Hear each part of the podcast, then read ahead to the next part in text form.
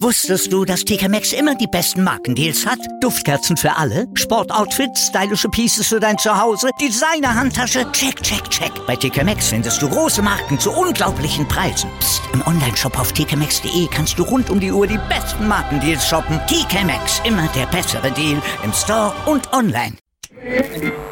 Aus meinsportradio.de wird meinsportpodcast.de. Deine Lieblingssportpodcasts, Gewinnspiele und vieles mehr findest du jetzt auf meinsportpodcast.de. Neben der besseren Nutzererfahrung der Website ändert sich für dich aber nichts. Deine Abonnements wechseln ganz automatisch von meinsportradio.de zu meinsportpodcast.de. Du bist noch kein Abonnent? Einzelne Serien, Themen und ganze Sportarten-Feeds warten auf dich. Schau vorbei und klick dich rein auf meinsportpodcast.de. 90 Plus On Air, der Podcast rund um den internationalen Fußball auf meinsportpodcast.de. 90 Plus on Air Matchday auf mein Sportpodcast.de. Herzlich willkommen zum Blick auf das Fußballwochenende in Europa, sagt Malte Asmus. Und wir haben wie immer unsere drei gewagten Prognosen der 90 Plus Redaktion natürlich für euch. Das aber eher am Ende der Sendung. Vorher gibt es unser Schwerpunktthema und das ist heute der Status Quo bei Paris Saint-Germain und dem deutschen Trainer Thomas Tuchel. Wir fragen uns, wie sind die ersten drei Monate bei PSG unter Tuchel zu bewerten? Wir, da sind außer mir noch unser Kollege von 90 Plus, Julius Eid. Hallo Julius. Hallo. Und von Sky Max Bielefeld. Hallo Max. Hi, vielen Dank für die Einladung. Vielen Dank, dass du Zeit hast zwischen ja, den Bundesliga-Terminen und den anderen Terminen bei Sky, dass du dir da für uns noch schnell Zeit nimmst. Max ist nämlich gerade auf dem Weg zur Arbeit letztlich. Max, deshalb werden wir dich auch nicht allzu lange aufhalten, aber du bist für uns freundlicherweise rechts rangefahren, deshalb der Max auch am Telefon zugeschaltet. Ja, Paris trifft Alles heute. Paris trifft heute Abend im Topduell der Ligue 1 auf Lille. Die Hauptstädter sind der Konkurrenz in der heimischen Liga ja mal wieder weit enteilt. Elf Spieltage gespielt. Jetzt haben sie den Startrekord in der französischen Liga mit elf Siegen eingestellt, liegen schon acht Punkte vor dem zweiten Lille, haben auch fast doppelt so viele Tore geschossen wie Lille. Die Liga scheint also mal wieder ein Selbstgänger zu sein für PSG und trotzdem ist man in Paris nicht zufrieden. In der Champions League, da sieht es nämlich ganz anders aus. Dort läuft es noch lange nicht rund. Beunruhigende Schwächen. Das hat die L'Equipe nach dem Duell mit Napoli attestiert und andere Zeitungen schrieben sogar von teilweise blamablen Vorstellungen. Paris liegt nur auf Platz 3 der Gruppentabelle und das große Ziel Champions League doch mal zu gewinnen, das scheint gefährdet. Sogar ein Vorrunden aus ist aktuell sogar denkbar und das erhöht natürlich auch den Druck auf Thomas Tuchel. Max, du hast die Situation bei Paris Saint-Germain in den letzten Wochen und Monaten ja auch für Sky äh, verfolgt die ganze Anfangsphase von Tuchel steht und fällt die in der Bewertung mit der Champions League? Ja, absolut. Das, das weiß er auch. Ähm, Ich kann mich auch noch sehr gut erinnern, wir hatten das Antrittsinterview mit Thomas Tuchel im Mai noch geführt und da hat er schon so leicht genervt auf unsere Fragen äh, reagiert, ähm, als wir gefragt hatten, eben wie wichtig äh, für PSG die Champions League eben sei und ähm, ja, letztlich wie er auch dann nur daran gemessen wird. Und er hat da immer noch gesagt, naja, äh, das kann man nicht planen. Ähm, der Champions League Gewinn ist natürlich immer äh, ja, hängt von sehr vielen Faktoren ab und schon damals war er genervt und er versucht auch jetzt noch, eigentlich in jeder Pressekonferenz, wenn er darauf angesprochen wird, eben ein bisschen zu beschwichtigen, aber er weiß es schon ganz genau. Er hat ja letztlich auch ähm, verhandelt mit dem Emir selber, äh, der ihn unbedingt haben wollte ähm, bei PSG und er weiß genau, um was es den Katari bei Paris Saint-Germain geht. Nach den Serienmeisterschaften interessiert die Ligue 1 eigentlich keinen großen mehr, sondern ähm, es geht tatsächlich um die Königsklasse und daran wird er letztlich auch gemessen werden. Der Emir wollte ihn haben, hast du eben schon gesagt. Der Sportdirektor dagegen, Antero Henrique, der war eher auf andere Namen fixiert. Tuchel ist ja auch jemand, der wenn man die letzten Trainer sich äh, nochmal vor Augen führt bei Paris Saint-Germain, eher so ein bisschen aus der Reihe tanzt. Hat zwar den Pokal in Deutschland geholt, aber außerhalb Deutschlands eben nicht so bekannt wie zum Beispiel Laurent Blanc, wie Angelotti und wie sie alle heißen. Ja, wobei man, finde ich, sagen muss, also Una Emery, klar, der hatte mit Sevilla natürlich die Europa League äh, in der Serie gewonnen, aber das war auch schon so ein kleines Experiment. Äh, das war damals der Präsident Nasser Al-Khelaifi, der ihn unbedingt haben wollte und der geht ja auch so ein bisschen in die Richtung Tuchel. Äh, äh, zumindest ist kein Riesenname in der Kabine gewesen, da waren auch schon einige Spieler ein bisschen überrascht, vor allem die Topstars. Und das Experiment ist dann eben letztlich nach hinten losgegangen. Deswegen ist es so ein bisschen äh, Tuchel das Experiment nach dem Experiment mhm. Emery. Also man hat jetzt nicht nochmal äh, zum zweiten Mal keinen Riesennamen geholt. Und er hatte anfangs auch wirklich äh, Schwierigkeiten, weil sich sowohl äh, zum Beispiel Kapitän Thiago Silva auch erkundigt hatte beim Präsidenten selber, warum man diese Wahl jetzt getroffen hatte. Und du hast es eben angesprochen. Antero Enrique hatte eigentlich andere Leute auf dem Zettel, wollte da seine Kandidaten eher durchdrücken.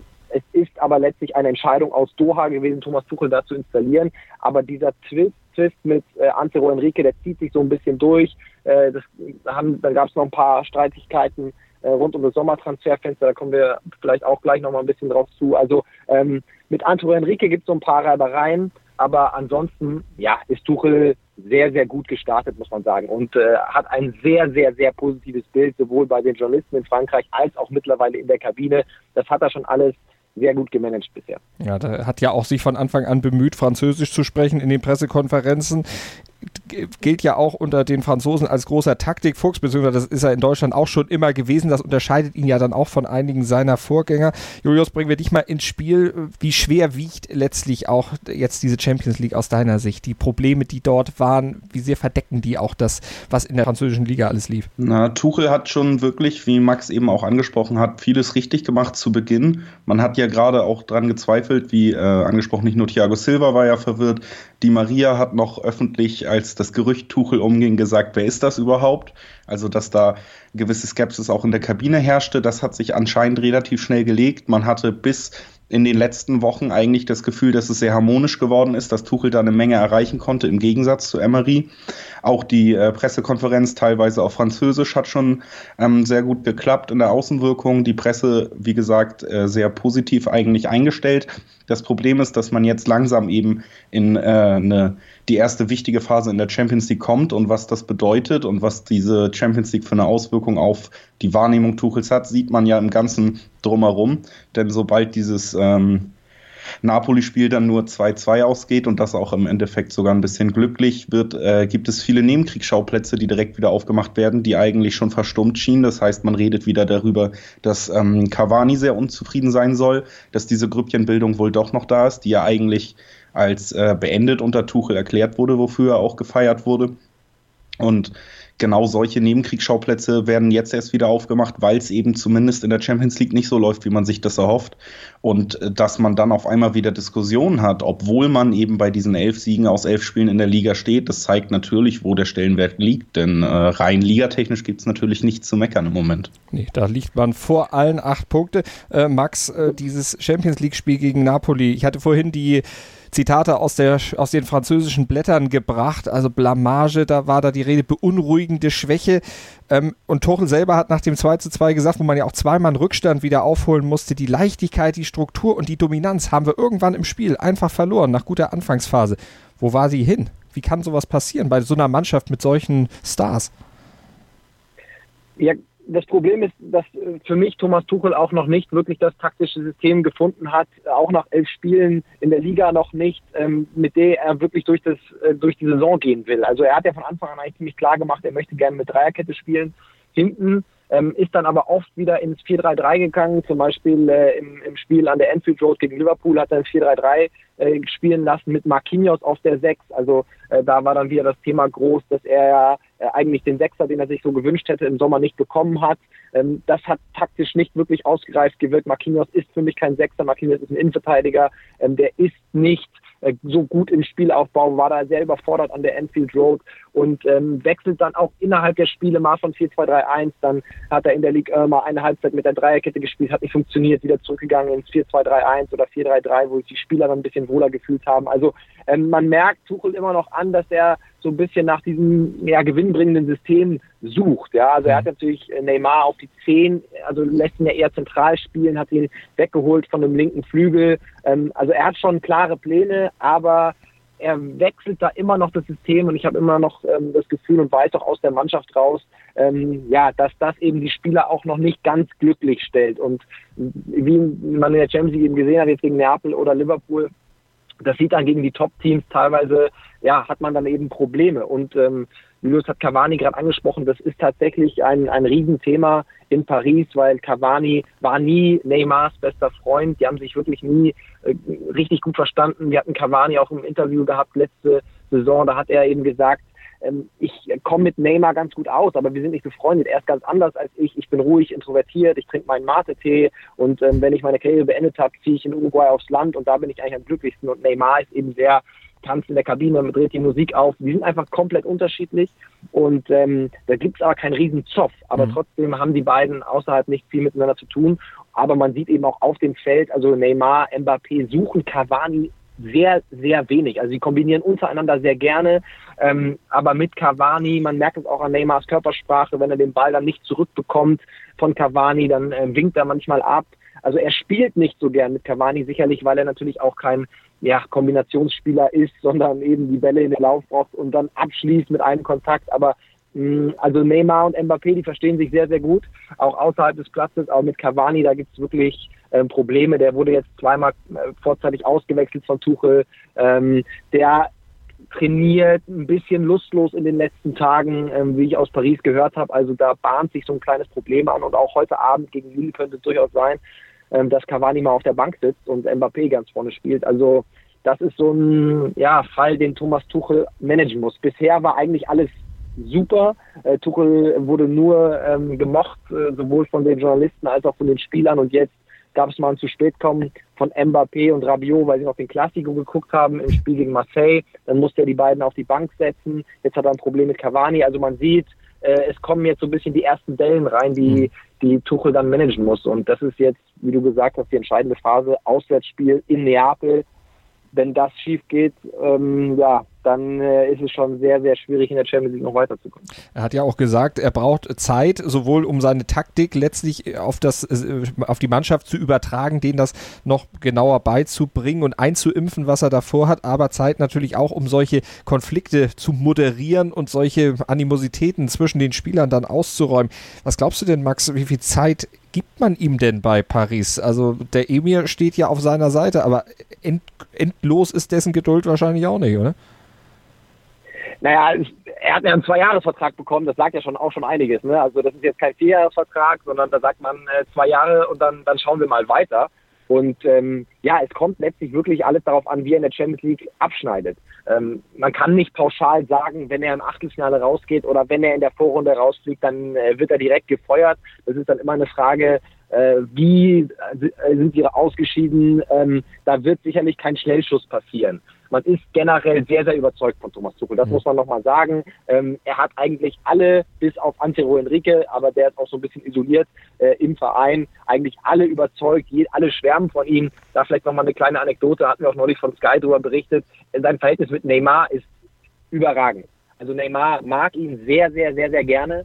Und ähm, vor der letzten Länderspielpause hat es Thomas Tuchel ja mit seiner Mannschaft gesagt, äh, wenn ihr die drei Spiele vor der Länderspielpause alle gewinnt, dann gebe ich euch eine Woche frei gesagt, getan. Die, Jungs haben die drei Spiele gewonnen und er hat denen dann eine Woche freigegeben, allerdings in der Länderspielpause. Und äh, dann kam Neymar in sein Büro und äh, hat gesagt, ähm, Coach, jetzt gibst du den Jungs eine Woche frei, aber das bringt mir ja nichts. Ich bin ja mit Brasilien unterwegs, da habe ich ja keine Woche frei. Und dann hat Tuchel ihn angeschaut und gesagt, stimmt, hat sich ein weißes äh, Blatt genommen und äh, raufgeschrieben, einen Gutschein für eine Woche frei, ihm den gegeben und gesagt, äh, den kannst du einlösen, wann immer du willst und Neymar war wieder glücklich. Mhm. Und genau dieses Management ähm, von den Topstars, das war ja auch genau das, wo wir sehr skeptisch waren, weil klar mit Dortmund, er hatte natürlich gezeigt, dass er junge Spieler entwickeln kann, aber es waren ja durchaus Zweifel angebracht, ob er mit diesen Topstars umgehen kann.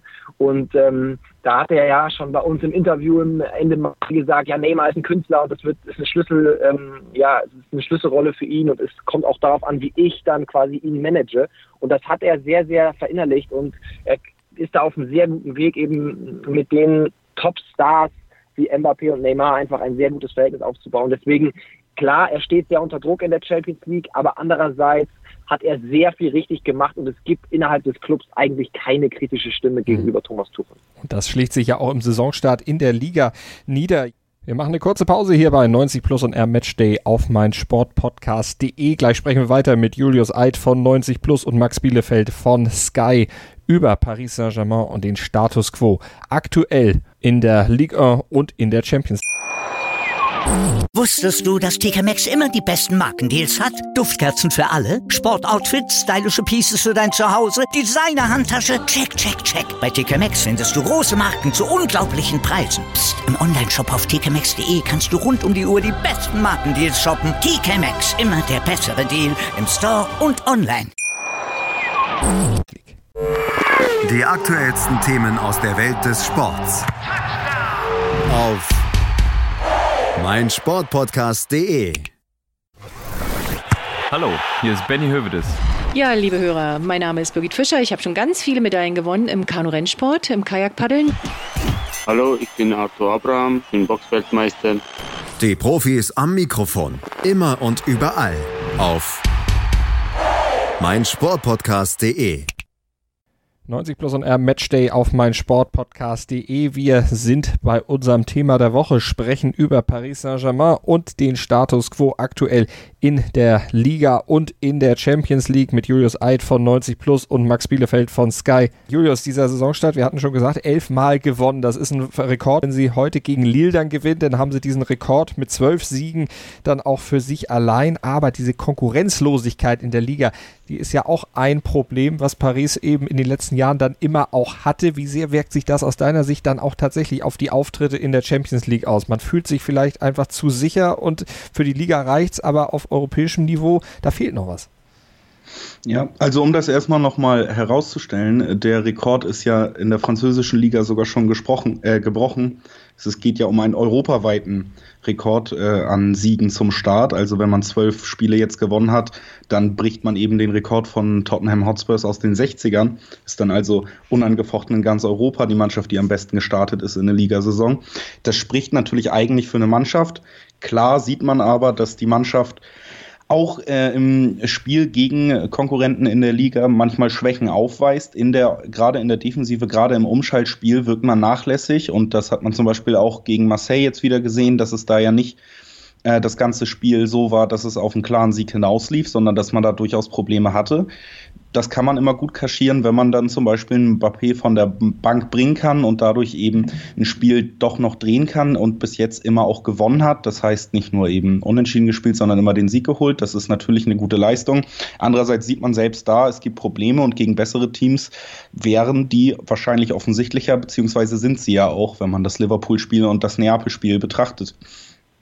Und ähm, ich denke schon, dass das ein Punkt ist, der im internationalen Vergleich immer wieder schadet. Und das ist natürlich diese geringe Herausforderung im Wochentakt. Denn wenn äh, die Fehler, die offensichtlich sind in der Woche im Ligaspiel, nicht unbedingt zu Bestrafung führen, dann sorgt das ganz zwangsläufig dafür, äh, dafür, dass man eben vielleicht nicht so stark als Spieler realisiert, dass man da was ändern muss, als wenn es sich wirklich in Punktverlusten, in schlechten Erlebnissen ummünzt. Und ähm, selbst bei den Bayern wird ja darüber geredet, dass der nationale Vergleich äh, in den letzten Jahren vielleicht eher schädlich war, weil man keine richtige Konkurrenz mehr hatte spätestens zu den wichtigen Spielen in der Champions League dann im Frühjahr äh, des, des folgenden Jahres.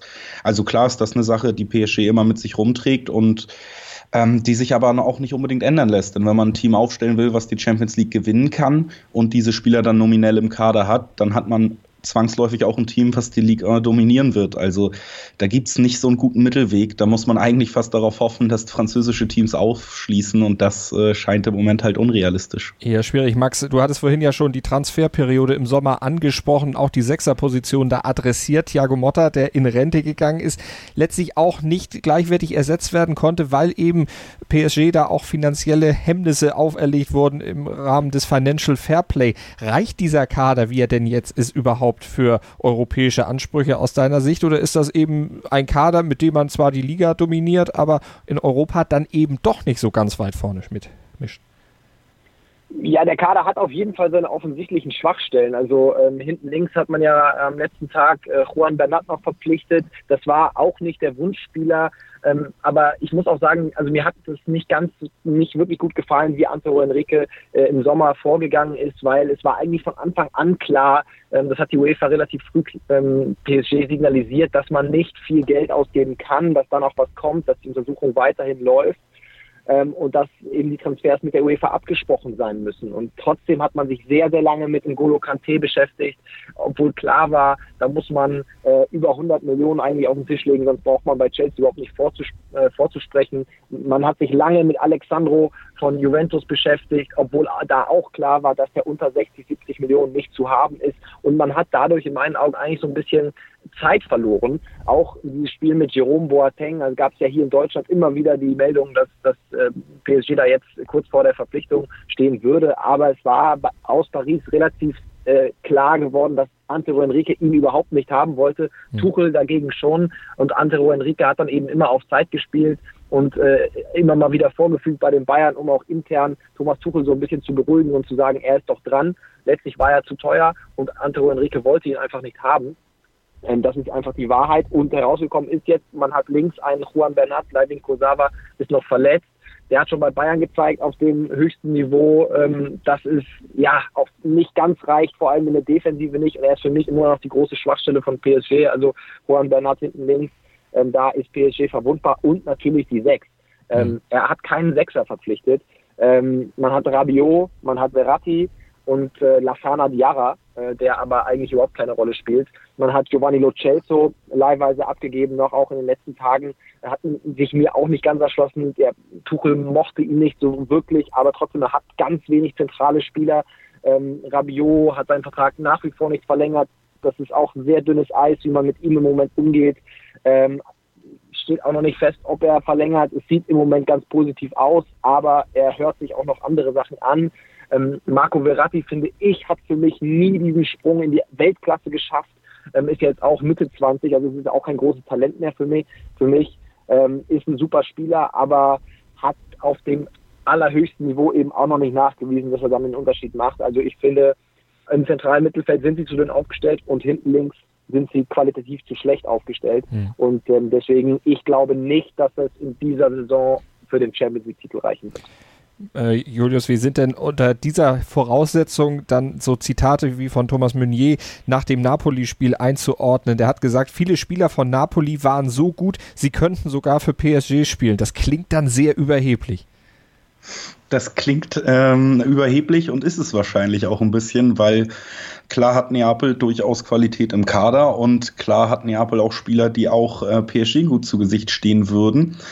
Ähm, Im Endeffekt geht es, glaube ich, auch Meunier so ein bisschen darum, dann zu zeigen, dass man vielleicht etwas unter den Möglichkeiten gespielt hat und Neapel etwas über den Möglichkeiten, also die eigene Leistung ein bisschen in äh, Schutz zu nehmen. Aber es ist natürlich eine unglückliche Aussage und ich würde ihm da auch nicht äh, durchweg recht geben, weil, wie Max angesprochen hat, gibt es ganz klare, offensichtliche Baustellen im PSG-Kader und die wurden ja auch seit Jahren quasi nicht behoben. Also, dass man auf der 6 äh, nicht überragend aufgestellt ist, eben auch mit einem Verratti, der zwar sehr gut, aber eben nicht Weltklasse ist. Das wurde ja schon länger ignoriert im Endeffekt. Auch wenn man mit Motto, Motta noch einen Spieler mehr hatte, war da nie die Qualität da, dass man gesagt hat, ab äh, quasi dem Stürmerdrittel im, im Feld ist PSG so aufgestellt, dass sie jede Mannschaft schlagen könnten. Defensive bis zur 6 hin waren immer ein Problem. Und das äh, zieht sich weiter durch und wurde tatsächlich äh, nicht so gut behandelt in der Transferpause. Das kann man schon so stehen lassen, wenn man sich die ganzen Namen anguckt, die Max eben auch genannt hat und dann eben guckt, wer am Ende gekommen ist, dass dann Choupo-Moting und vielleicht sogar der Königstransfer eigentlich bis jetzt, äh, außer Kehra, entwickelt sich noch sehr gut. Äh, Buffon ablösefrei geholt werden und das ist dann eigentlich alles, was große Wellen schlägt, ist das natürlich ähm, eine Sache, die auch nicht unbedingt Meuniers Aussage unterstreicht. Max, vielleicht nochmal du zu diesem Zitat von Meunier. Ist das nicht auch dann irgendwo im Selbst Selbstverständnis, äh, ja, ja, dass die sich einfach viel zu hoch einschätzen und deshalb auch solche, äh, solche Fehler wie gegen Napoli dann auch einfach kommen, dass man da einfach die Brust viel zu breit hat, obwohl man es eigentlich gar nicht rechtfertigt?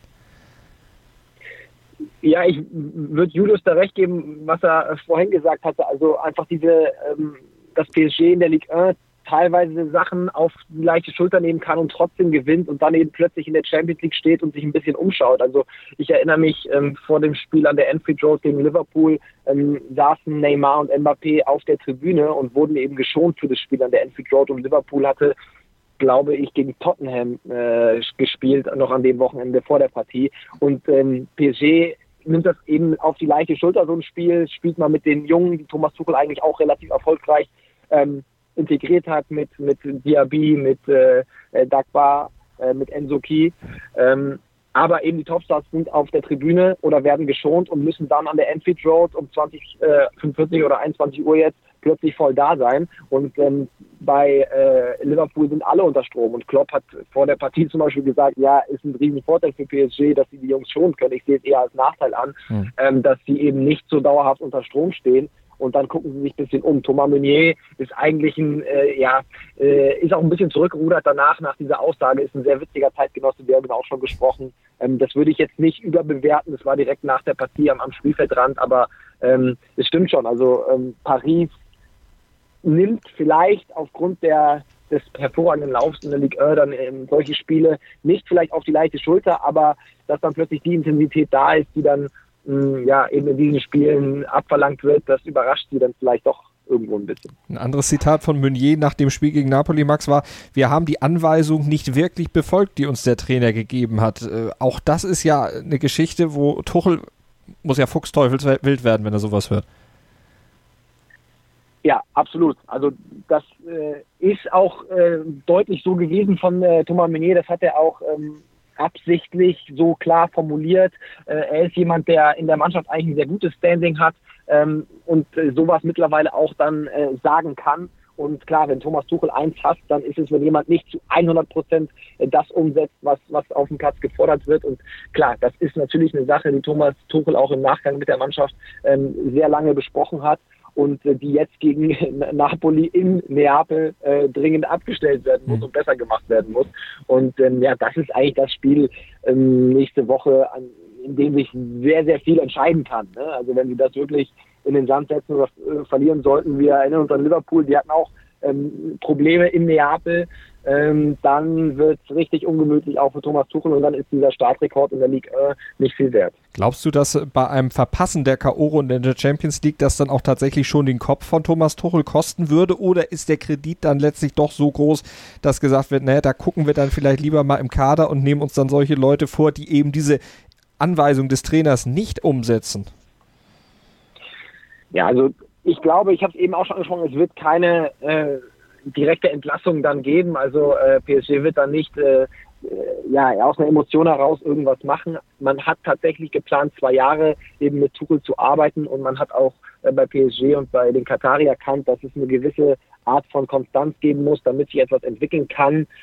Natürlich, wenn man in der Vorrunde rausgeht, obwohl das klare Ziel äh, Champions League Halbfinale war, dann kann man nie genau wissen, was am Ende der Saison ähm, wirklich passiert. Aber ähm, das wäre schon, sagen wir mal, ein Riesenrückschlag. Aber auch Thomas Tuchel versucht natürlich, äh, zum Beispiel dadurch, dass er Marquinhos auf die Sechs gestellt hat, an der Enfield Road klare Zeichen zu setzen, auch an Antero Enrique, an Nasser Al-Khelaifi und zu sagen, hey, ich habe einen Sechser gewollt in der Sommertransferperiode, habe ihn nicht bekommen und jetzt stehe ich hier und muss irgendwie gucken, wenn noch ein, zwei Leute ausfallen, wie ich das irgendwie kompensieren kann. Ähm, und das ist natürlich auch ein klares Zeichen von Thomas Tuchel ähm, daran, naja, der Kader ist nicht genau das, was mir eigentlich versprochen wurde und was oder was ich eigentlich erwartet hatte, als ich bei PSG unterschrieben hatte. Ähm, also das war schon die Verwunderung ein bisschen groß im Lager von Thomas Tuchel, als er dann erfahren hat, eben im Sommer, dass man kein Geld hat, um die Schwachstellen, die man hat, wirklich adäquat zu kompensieren. Und deswegen sendet er schon immer diese Zeichen. Und ähm, ja, also man kann es nicht genau sagen, aber ich würde ich würd davon ausgehen, dass ähm, er seine Zeit bekommt. Ähm, aber wenn sie in der Vorrunde rausgehen, kann man das nie genau sagen. Hm. Julius, wie siehst du es? Du siehst, geht es vor allen Dingen auch davon aus, dass der Sportdirektor eher angezählt ist als der Trainer.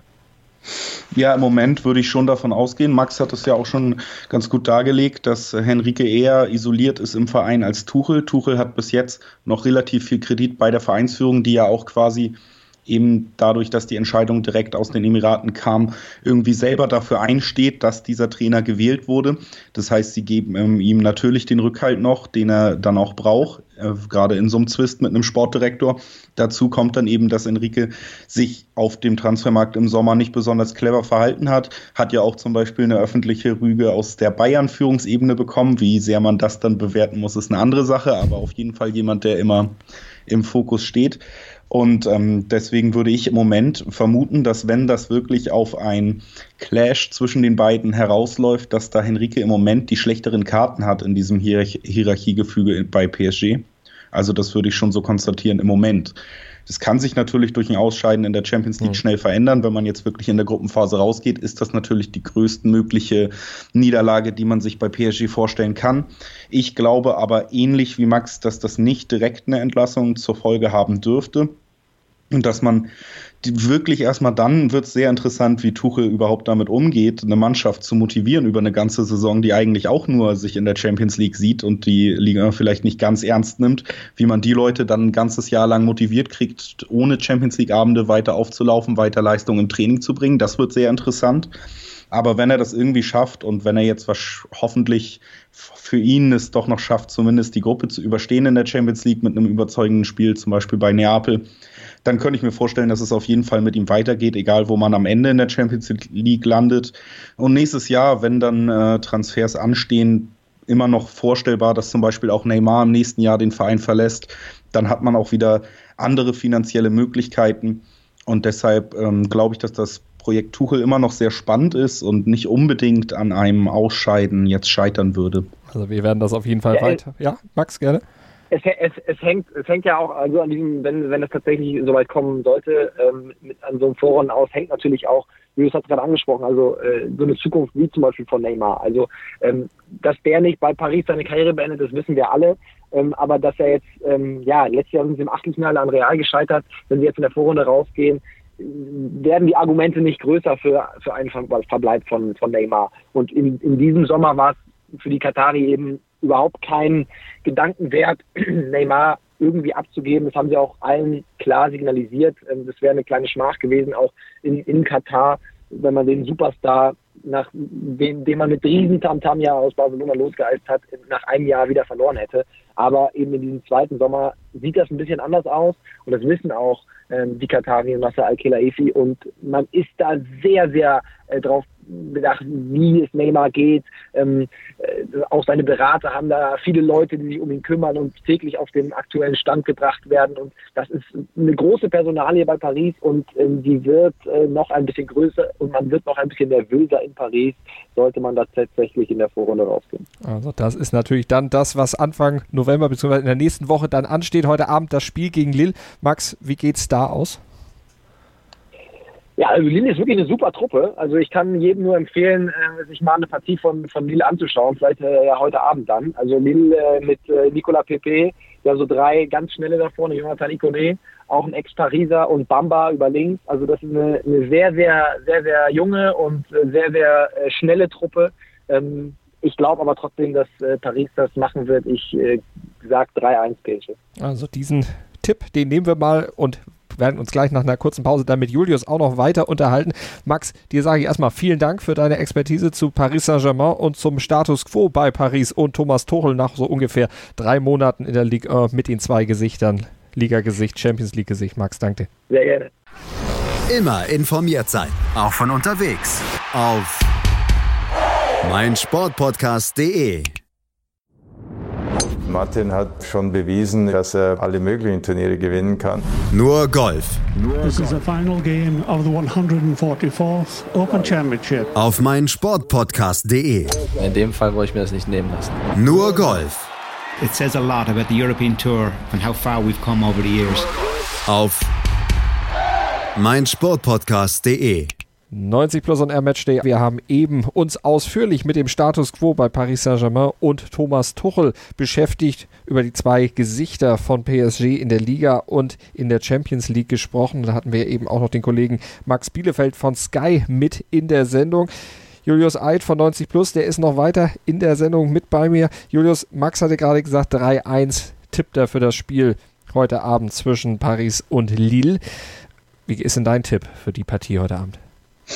Also die Richtung finde ich schon mal gar nicht schlecht, die Max da auch gewählt hat. Ich würde auch sagen, dass PSG gewinnen wird. Ich kann mir nicht vorstellen, dass der Lauf reißt. Äh, Lille ist aber toll in Form. Deshalb würde ich denen auch noch ein Tor mehr zugestehen, weil eben PSG auch immer defensiv Probleme aufzuweisen hat, auch in der Liga teilweise. Deswegen tippe ich dann einfach mal 3-2. Also, aber trotzdem drei Punkte gehen aus deiner Sicht, genauso wie aus der Sicht von Max Bielefeld an Paris Saint-Germain. Etwas anderer Meinung ist der Kollege von 90 Plus, Manuel Behlert. Der glaubt nämlich, dass Paris, ach, das kann er euch selber erzählen. Meine gewagte Prognose ist, dass Paris Saint-Germain heute Abend das erste Mal Punkte liegen lässt, und zwar gegen Lille zu Hause. Ähm, es ist einfach so ein Gefühl. Ähm, Lille spielt bisher eine sehr gute Saison, ist defensiv stabil, äh, hat viele Offensivkräfte, die bisher wirklich viele ähm, Tore geschossen haben mit Bamba, mit Nicolas Pepe. Und da Paris unter der Woche das ganz wichtige Spiel gegen Neapel ähm, auf dem Programm stehen hat in der Champions League und auch noch den ein oder anderen Spieler ähm, hat, der entweder verletzt oder gesperrt ist, ähm, ist es einfach so ein Spiel, wo sich wo anbahnt, dass es dann einen Punktverlust geben könnte. Ich denke, wenn Paris ähm, ein paar Probleme noch mit der Chancenverwertung hat. Cavani ist auch noch ähm, fraglich. Äh, da kann es durchaus passieren, dass das Lille einen Punkt mitnimmt. Ähm, die Konter sind stark, Paris nicht immer sattelfest gewesen bisher in dieser Saison. Und wenn dann in der Offensive ein paar Problemchen ähm, herrschen, dann kann es tatsächlich dazu kommen, dass Lille was mitnimmt. Ähm, und dementsprechend würde ich da auf ein Remis mit Toren, also so ein 1 zu 1 oder ein 2 zu 2 tippen. Das war sie, unsere erste gewagte Prognose an das europäische Fußballwochenende. Manuel Behlert glaubt also, Paris Saint-Germain lässt Punkte an diesem Freitag in diesem Spitzenspiel in der Ligue 1. Sie haben ja auch einen riesen Polster, also von daher wäre es wahrscheinlich zu verschmerzen, aber angesichts der ganzen Voraussetzungen, die wir ja eben im ersten Teil der Sendung gesprochen haben, wäre es natürlich nicht so ganz ratsam für Paris dann heute wirklich Punkte liegen zu lassen. Julius, deine gewagte Prognose. Du hast zwar eben schon eine Prognose zum Spiel abgegeben, aber das war noch nicht gewagt genug. Du darfst nochmal. Genau, ich beschäftige mich mal mit äh, der Premier League, genau gesagt mit dem Topspiel da, morgen 18.30 eben Arsenal gegen Liverpool. Und ein eigentliches Spitzenspiel, auch Arsenal mittlerweile mit einem tollen Lauf, genauso wie Liverpool ja eh in der Liga. Das heißt, man begegnet sich vielleicht auf Augenhöhe. Viele Leute werden das erwarten. Wahrscheinlich auch mein Kollege Chris McCarthy, mit dem wir das dann morgen auch nochmal bei mein Sport Podcast analysieren werden nach Spielende. Ich glaube aber, dass Liverpool einen regelrechten Kantersieg feiern wird, also nicht nur gewinnt, sondern eben gewagte Prognose sehr hoch gewinnt, weil Arsenal weiter Probleme in der Defensive hat, sich jetzt auch gegen Crystal Palace sehr schwer getan hat und Liverpools Offensive wieder ins Rollen kommt. Salah immer besser in Form.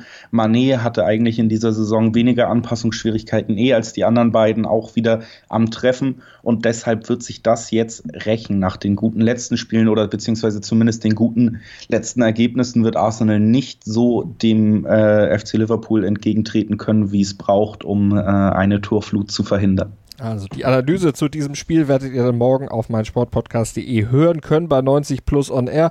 Das Ganze dann ab circa 21 Uhr als Podcast zum Download bei uns auf der Webseite bei iTunes oder mit der meinsportradio und meinsportpodcast.de App für unterwegs. Da könnt ihr euch auch noch versorgen. Umsonst ist die nämlich, die kostet nichts in den entsprechenden Stores für iOS und Android. Und eine gewagte Prognose an das Wochenende haben wir noch und die kommt aus der Serie A von unserem Kollegen von 90 Plus, von Marius Merck.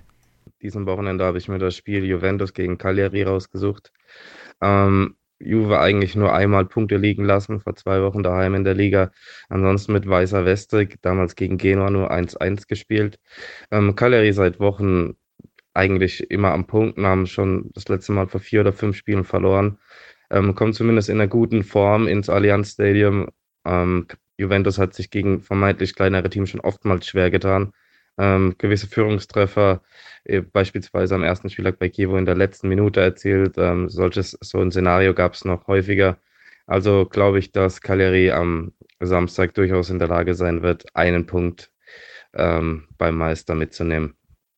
Also, das war doch dann wirklich mal eine gewagte Prognose. Juve soll gegen Cagliari stolpern. Da bin ich gespannt an diesem Wochenende. Wir werden es natürlich verfolgen, das europäische Wochenende im Fußball werden das fernsehtechnisch verfolgen und wie eben schon erwähnt, ihr kriegt natürlich die Analyse zum Duell zwischen den Gunners und Liverpool auch noch hier bei uns auf meinsportpodcast.de als Podcast zum Download. Und in der nächsten Woche haben wir dann natürlich auch wieder die Aufarbeitung der wichtigsten europäischen Ligen für euch, Premier League und League und La Liga werden wir dann wieder zusammenfassen mit Chris McCarthy beziehungsweise mit unserem Kollegen Christoph Albers. Dann hier bei uns auf meinsportpodcast.de. Ich sage vielen Dank an Julius Eid für seine Begleitung heute durch den Matchday.